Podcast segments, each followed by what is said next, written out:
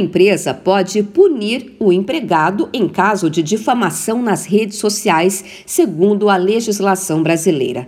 A partir do momento que a reputação da empresa fique em risco por comentários difamatórios, a empresa pode tomar uma providência e até acionar a justiça.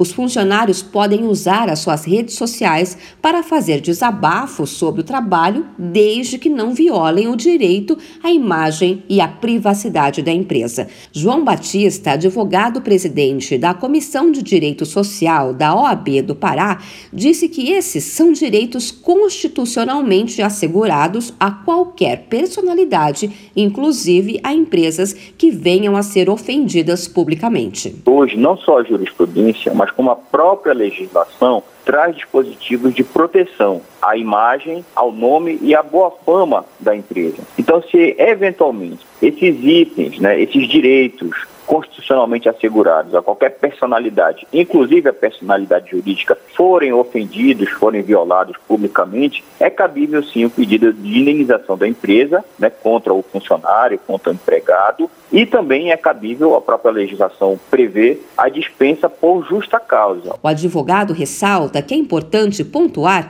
que há uma diferença entre a liberdade de expressão e o crime contra a honra. A partir do momento que a reputação de uma empresa fica em risco por comentários difamatórios, ela está no direito de acionar a justiça. Hoje a CLT prevê no seu artigo 482 a possibilidade de demissão do funcionário ou da, ou da funcionária que viola, né, que pratica ato lesivo contra a imagem e a boa fama do empregador, mas também prevê direito à indenização por dano moral da empresa. Então hoje a legislação já prevê essas hipóteses de proteção à imagem, à reputação, ao nome, aos segredos da empresa, podendo ser invocados sempre que forem violados. A empresa pode também aplicar alguma forma de punição no funcionário, como advertência ou suspensão. Em alguns casos, os mais graves, a lei permite que o empregador demita o funcionário por justa causa. De São Paulo, Luciana Yuri.